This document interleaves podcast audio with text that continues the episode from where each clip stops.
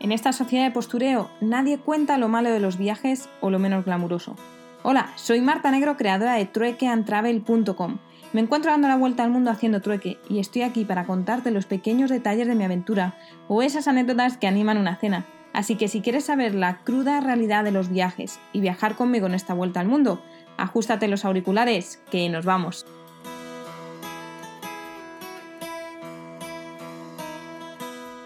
Muy buenas desde Bagán. Bueno, ya estoy terminando el día y aprovecho a contaros, tampoco no he hecho mucha cosa.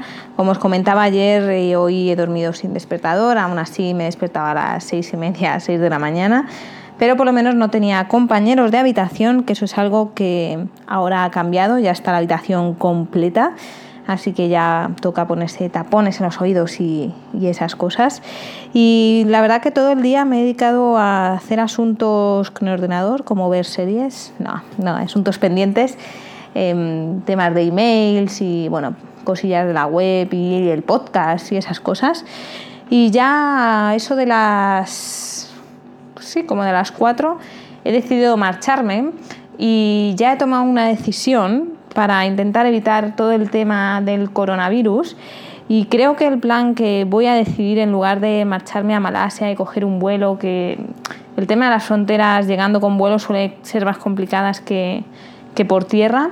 He estado mirando cuántos casos de coronavirus había en Camboya, que hay cinco eh, por el momento. En Laos no hay ningún caso que se haya reportado.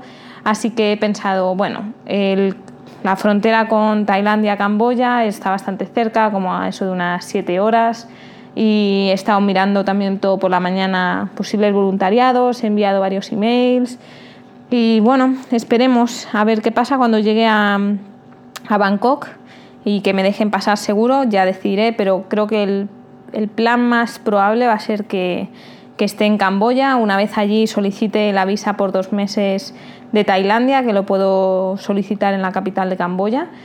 Y de ser así, pues ya no tengo la presión de que solo puedo estar 30 días en Tailandia y luego tengo que salir otra vez, sino que, bueno, pues si estoy 40, que es lo que es más probable que esté, pues no tengo ningún problema. Así que por el momento esa va a ser mi, mi estrategia para intentar evitar el coronavirus este, que ahora por el momento se, se tiene más peligro estando en Europa que en Asia.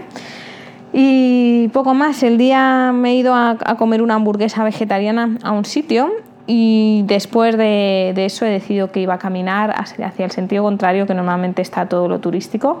Y como siempre, cuando caminas un poquito fuera de los límites, te encuentras eh, la vida real, ¿no? Entre comillas.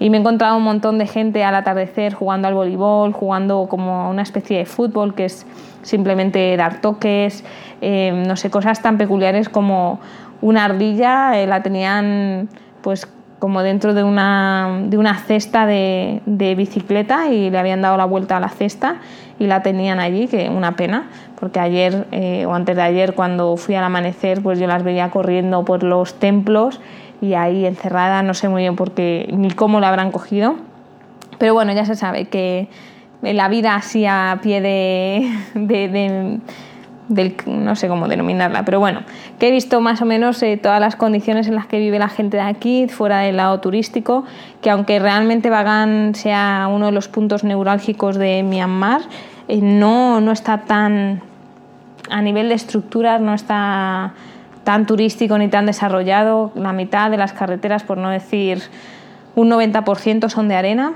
casi no están asfaltadas y ya en este lado que está caminando pues te encontrarás entremezclados templos de los mismos que te puedes encontrar en la zona arqueológica, pero rodeados de casas eh, de echar de bambú o echar de, bueno, de concreto, un poco dependiendo de, me imagino, de la capacidad adquisitiva.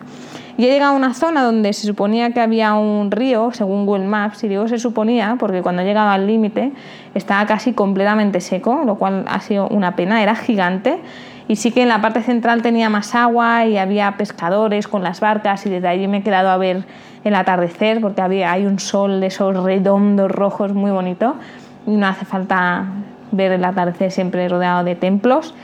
Y bueno, ha sido curioso, ha sido un punto de vista diferente de Bagán, aunque mañana voy a volver a la zona turística, iré a ver el amanecer desde uno de los puntos permitidos, digamos, y ya el siguiente día que haga pues si voy a intentar buscar otro sitio un poco más perdido y a ver si encuentro algo diferente, pero mañana me quiero asegurar ver aunque sea un amanecer bien visto y no volvérmelo a perder como el primero.